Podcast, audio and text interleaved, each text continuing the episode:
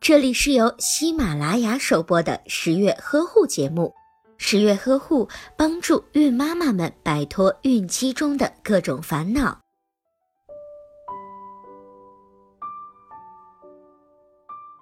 有一些女性的烦恼是怎么努力也怀不上孩子。如果都处在成熟期的夫妇都有着正常的性生活，而且没有采取避孕的措施，一年以内还没有怀上孩子，那就很有可能是有不孕的情况。目前，我国适龄人群不孕不育的发生率呈现上升的趋势，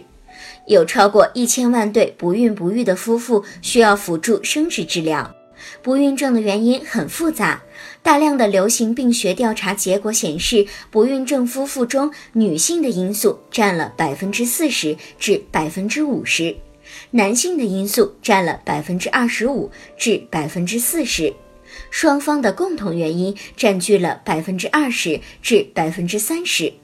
还有一些不明原因的所造成不孕的几率占了百分之十。女性不孕症的原因主要有六大类，第一类就是排卵障碍，多见于多囊卵巢综合症、高泌乳素血症、甲状腺疾病、卵巢早衰，以及由于过度肥胖或者压力造成的下丘脑性闭经等。第二类就是输卵管因素了。很多女性由于做过人流手术，或者是生殖道感染向上延伸，而造成了双侧输卵管阻塞，从而导致了不孕的情况。第三类的原因就是子宫的因素了，有些先天性无子宫、子宫畸形，或者是两性畸形等原因，由于没有合适的场地而导致不能怀孕。还有就是子宫内膜炎、宫颈炎、阴道炎、子宫肌瘤等，导致精子无法受孕或者是着床。第四类就是子宫内膜异位症，主要还是卵巢巧克力囊肿。第五类就是说不清的原因了，这一类的原因大多与免疫性、遗传、植入失败等目前无明确检测出来的因素。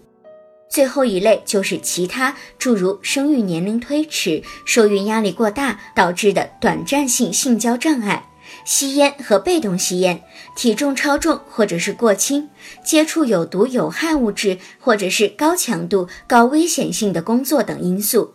建议怀疑不孕症的夫妻，可以先将男方的精液、女方的排卵和输卵管的情况明确，再根据上述的结果，由主治医生结合不孕夫妇的年龄、病因以及合并症等情况，决定最适合的受孕方式。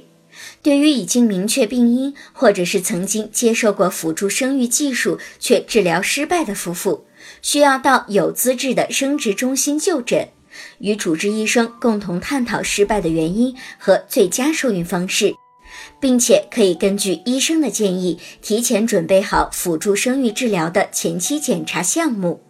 当然，最重要的一条还是医生与备孕夫妻要相互信任、理解和关爱，这样才能够顺利的完成治疗，在怀孕季里怀上一个健康聪明的小宝宝。本期节目到这里就结束了，我是十月君。如果你有备孕上的任何问题，都可以在关注十月呵护的微信订阅号后，点击左下角的咨询按钮，就可以随时的向十月君进行提问了。